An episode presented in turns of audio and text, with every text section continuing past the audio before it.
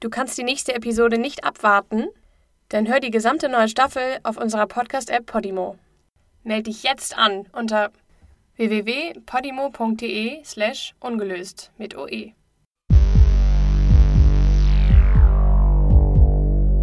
Hi, ich bin's, Tim Sander und das ist Ungelöst Verbrechen ohne Täter von Besser Podcasts. Wenn du uns unterstützen möchtest, dann hinterlasse uns eine 5-Sterne-Review dort, wo du deine Podcasts hörst. Damit machst du uns wirklich die größte Freude. Danke schon mal.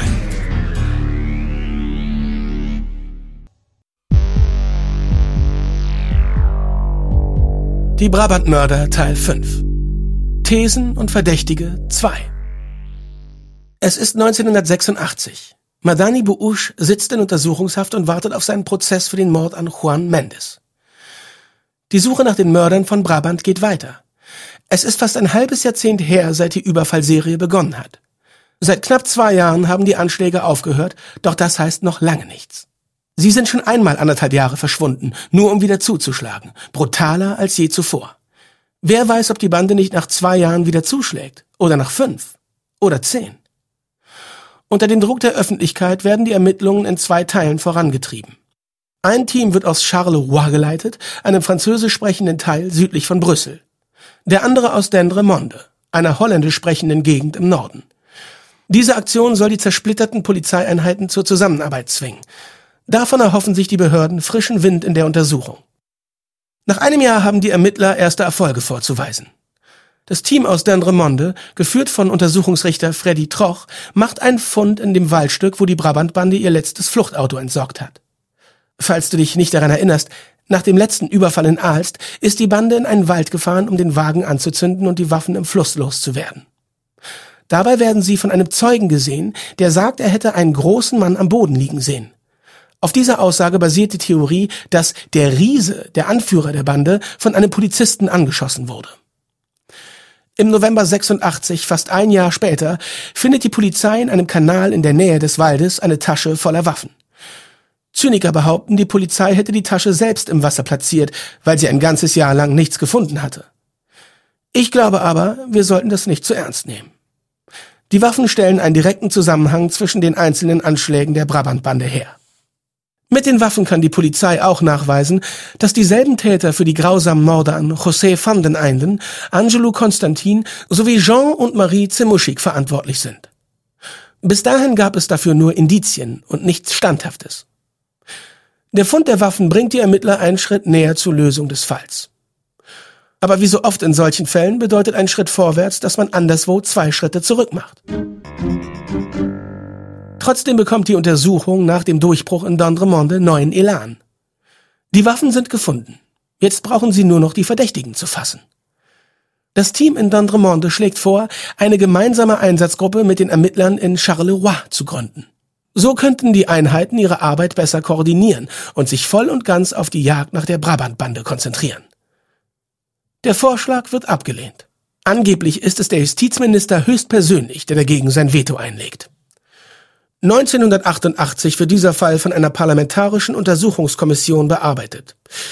Die Untersuchung soll herausfinden, wer wie in den Fall der Brabantmörder verwickelt ist. Die Ergebnisse werden später publiziert. Viele dieser Informationen sind heute im Internet frei zugänglich. Die Webseite heißt killersbrabant.be. Wenn du kein Holländisch oder Französisch sprichst, musst du dir vielleicht mit einem Übersetzungsdienst helfen.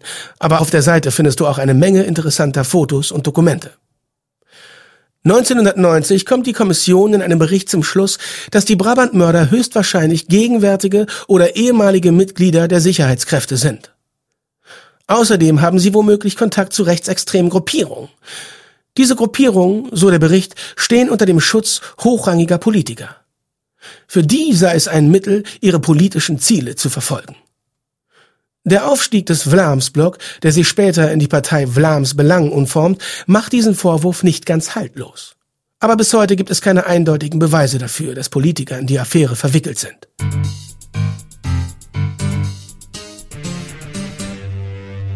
In den späten 80ern beginnen die Ermittler in Dondremonde sich auf eine Handvoll Verdächtige zu fokussieren. Der Hauptverdächtige für Untersuchungsrichter Freddy Troch ist ein Mann namens Philippe de Stark. Er stammt aus einer Familie von Zigeunern und ist in armen Verhältnissen aufgewachsen. Er hat mehrere Geschwister, vor allem Brüder, die alle eine kriminelle Karriere einschlagen. So auch Philippe. Sein älterer Bruder Leon ist ein Dieb, der es in den 70ern als kleiner Leon zur Bekanntheit schafft. Philippe versucht sein Glück mit dem Drogengeschäft. In den 80ern beginnt er als Dealer zu arbeiten. Dabei trifft er auf eine ganze Reihe berüchtigter Krimineller, darunter auch Patrick Eumeurs. Ich habe Eumeurs in der letzten Folge kurz erwähnt, und wir kommen gleich noch auf ihn zu sprechen. Am 8. Dezember 82 wird Philippe de Stark in Antwerpen verhaftet und wegen Diebstahl hinter Gitter gesteckt. Den größten Teil des Jahres 1983 verbringt er im Gefängnis. Ich weiß, dass er damit für den Großteil der Überfälle nicht in Frage kommt, aber im Dezember 83 entkommt er aus dem Knast.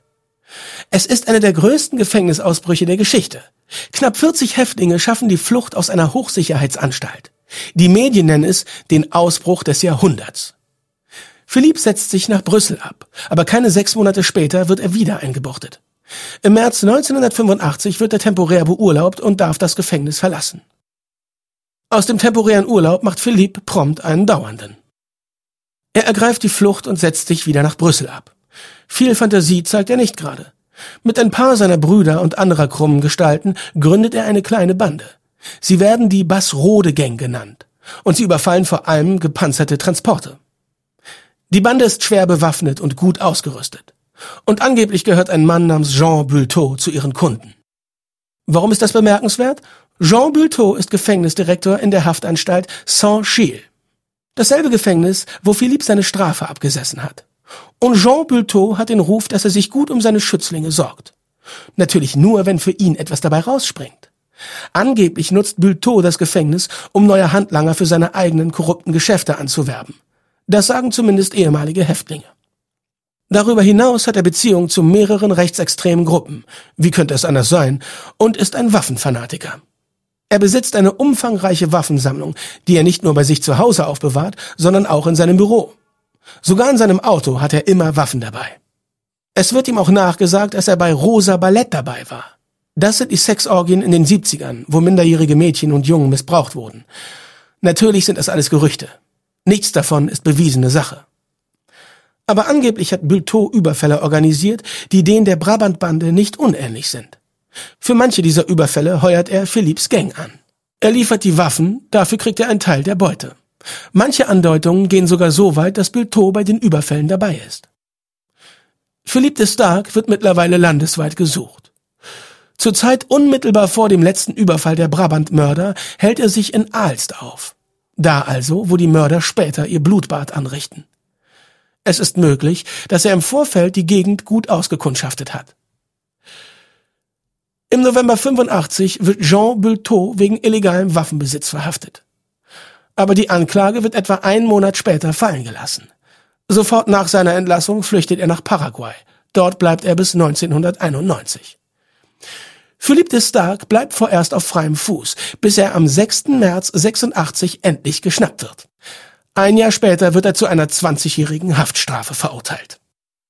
Philippe de Stark und seine Komplizen behaupten, dass Jean Bulteau einer rechtsextremen Verschwörung angehört, die ganz Belgien terrorisieren will. Er hätte gewollt, dass Philippe und seine Bande die Überfallserie der Brabantmörder weiterführen, um die Bevölkerung im Angstzustand zu halten. Offiziell gibt es keine Verbindung zwischen den beiden Banden, aber es sind auf jeden Fall bemerkenswert viele Zufälle. Als die Ermittlungen 1991 neue Informationen zum Vorschein bringen, wird Jean Bulteau zurück nach Belgien überstellt. Da endet aber seine Spur und ich weiß nicht, was nachher aus ihm geworden ist. Philippe de Stark wird am 12. Juli 2001 aus dem Gefängnis entlassen. Seither ist er von der Bildfläche verschwunden. Es ist 1990. Die Ermittlungen dauern nun schon fast ein Jahrzehnt an. Kurz vor Jahresende wird die Untersuchung neu organisiert. Justizminister Melchior Wattelet trifft sich im Oktober mit zwei hochrangigen Richtern.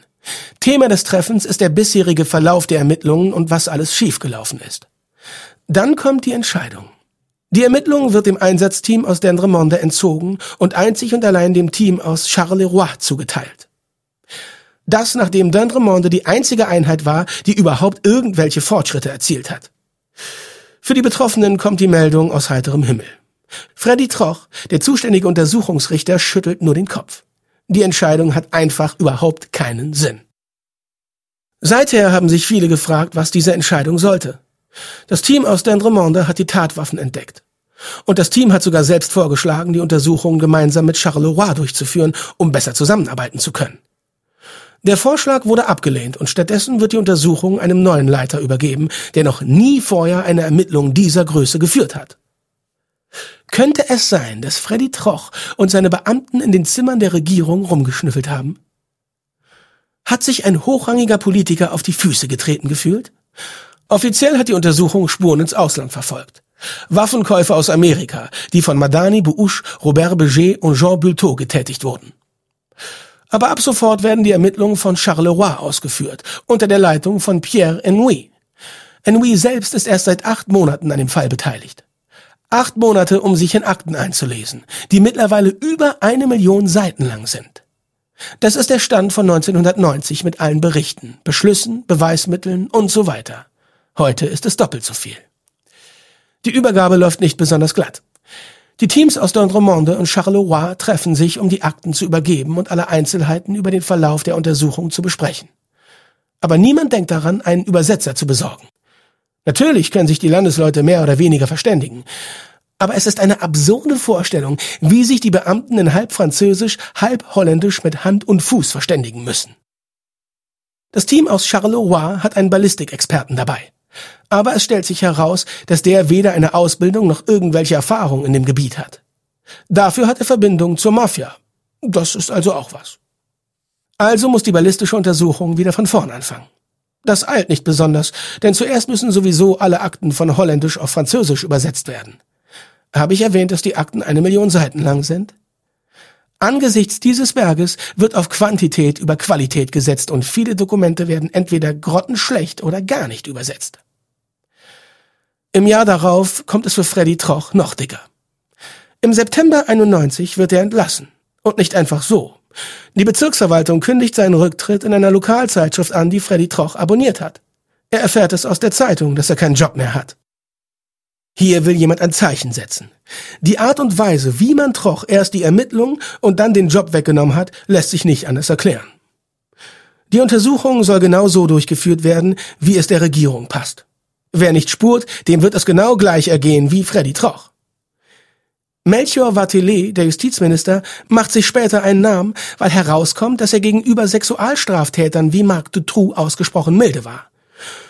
Dutroux wird nach seiner Begnadigung zum schlimmsten Serienmörder der belgischen Geschichte. Vatelet muss darauf zurücktreten und sein Ruf ist für immer ruiniert.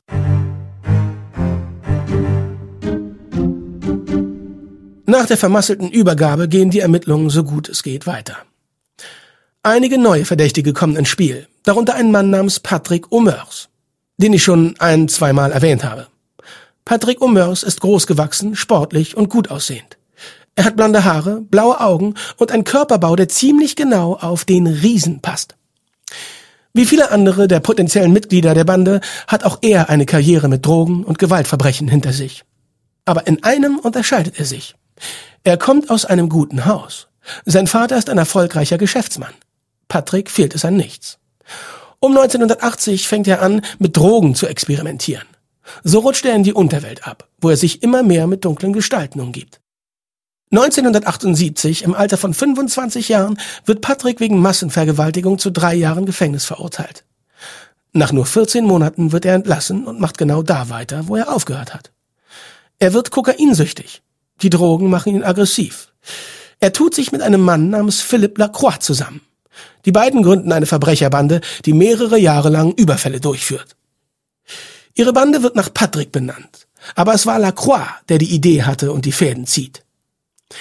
Ihre Ziele sind mit Vorliebe gepanzerte Geldtransporte, doch wenn sich die Gelegenheit bietet, schlagen sie auch anderswo zu. Die Beute ihrer Überfälle waschen sie in Briefkastenfirmen, die ihnen selbst oder anderen Mitgliedern der Bande gehören. Mehrere Jahre lang tanzen sie der Polizei auf der Nase rum. Aber Patrick O'Meurs Drogensucht gerät allmählich außer Kontrolle. Im November 85 gipfelt sie in einem Vorfall, der sechs Menschen das Leben kostet. Ein Bandenmitglied wird ein paar Monate später tot aufgefunden. Offiziell ist es Selbstmord, Aber viele halten Patrick O'Meurs für den Täter. Angeblich war der Mann ein Zeuge und O'Meurs wollte ihn aus dem Weg haben. Also schoss er ihm in den Kopf und ließ es wie einen Selbstmord aussehen. 1987 beginnt die Polizei im Fall der Geldtransportüberfälle gegen O'Meurs zu ermitteln. Er wird verhaftet und in Untersuchungshaft gesteckt. Aber als er in ein anderes Gefängnis überführt wird, verhelfen ihm seine Komplizen zur Flucht. Sie stoppen den Polizeitransporter und feuern auf die Beamten. Im Tumult gelingt O'Meurs die Flucht. Hinter der Sache steckt angeblich kein anderer als Philippe Lacroix höchstpersönlich. Später gesteht Lacroix, dass er seinem Komplizen nur zur Flucht verholfen hat, damit er nicht auspackt. Nach seiner Flucht ist O'Meurs unauffindbar. Die Polizei vermutet, dass er sich ins Ausland abgesetzt hat. Lacroix flieht mit seiner Frau nach Frankreich. Die beiden Männer sind zwar getrennt, aber trotzdem planen sie ihren größten Coup. Zwei Jahre nach O'Meurs Flucht kommen Gerüchte auf, dass die Gang wieder aktiv ist. Erst überfällt die Bande wieder Geldtransporte. Aber schließlich im Januar 89 entführt sie den ehemaligen belgischen Premierminister Paul van den Boenens. Der Aufruhr ist riesengroß. Die Bande flieht mit ihrer Geisel nach Frankreich und verlangt ein Lösegeld von mehreren Millionen für seine Freilassung. Die Bande hält Van den Boenens an einem geheimen Ort versteckt und fährt damit fort, Geldtransporte zu überfallen. Dabei erbeutet sie über eine Million Euro. Als das Lösegeld für den Ex-Premier bezahlt wird, macht sich die Bande nach Südafrika davon. Sie hinterlässt Spuren, die auf eine Gruppe namens BRS hinweisen. Von der habe ich bisher noch nichts erzählt. BRS steht für Brigade Revolutionärer Sozialisten. Die Polizei weiß zuerst nicht, wer den Altpolitiker entführt hat. Doch sie kommt um Mörs und Lacroix bald auf die Schliche und schaltet Interpol ein.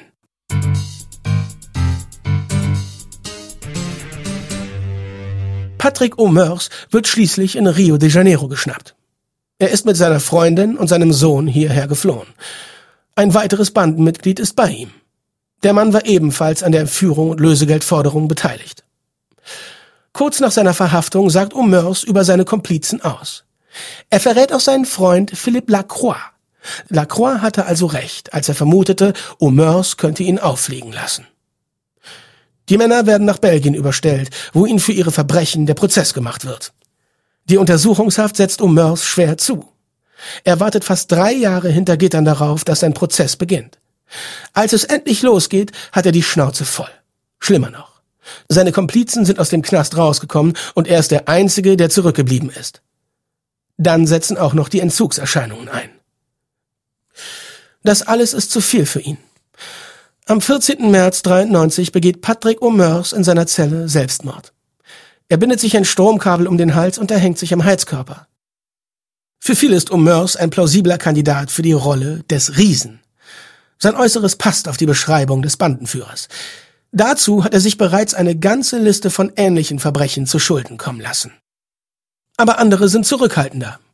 Es gibt nämlich große Unterschiede. Die Überfälle der Brabant-Bande sind minutiös geplant. Patrick O'Meurs und seine Gang schlagen ziemlich planlos zu. Die Entführung des Premierministers belegt diese Einschätzung. Die Polizei geht davon aus, dass Patrick O'Meurs und seine Komplizen noch viele weitere Verbrechen begangen haben, von denen bloß niemand etwas weiß. Aber bis heute lässt sich keine direkte Verbindung zwischen den beiden Gangs herstellen.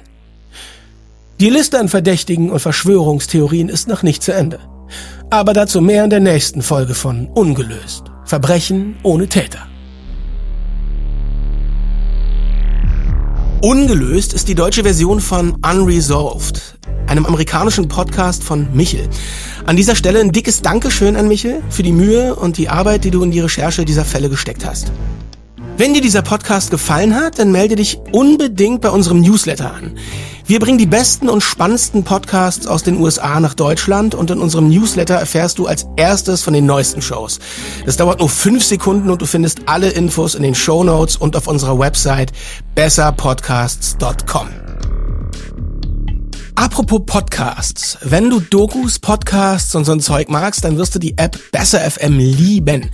Wenn du das Zeug nicht magst und immer noch hier bist, ja, dann denk mal bitte selber drüber nach. In der App findest du Serien bzw. so Audiodokus über sauspannende Themen. Die Dokus bestehen aus Podcasts von verschiedenen Quellen, die händisch zusammengestellt und in einer Art Serie verpackt werden. Richtig geiles Konzept. Hier finde ich immer mega interessante und neue Shows, die ich sonst nie finden würde. Ich habe da neulich eine Serie über Selbstoptimierung durch Drogen gehört. Anscheinend wird nicht nur im Profisport gedopt, sondern auch in Bürojobs und so. Ist mega krass, was hinter den Kulissen unserer Gesellschaft abgeht. Die Serie kann ich echt nur empfehlen. Hoffentlich war das kein One-Hit-Wonder. Obwohl, irgendwie habe ich das Gefühl, dass die wirklich wissen, was die da machen.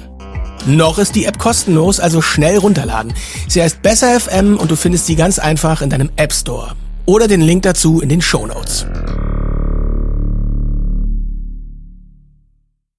Du kannst die nächste Episode nicht abwarten? Dann hör die gesamte neue Staffel auf unserer Podcast-App Podimo. Meld dich jetzt an unter www.podimo.de slash ungelöst mit OE.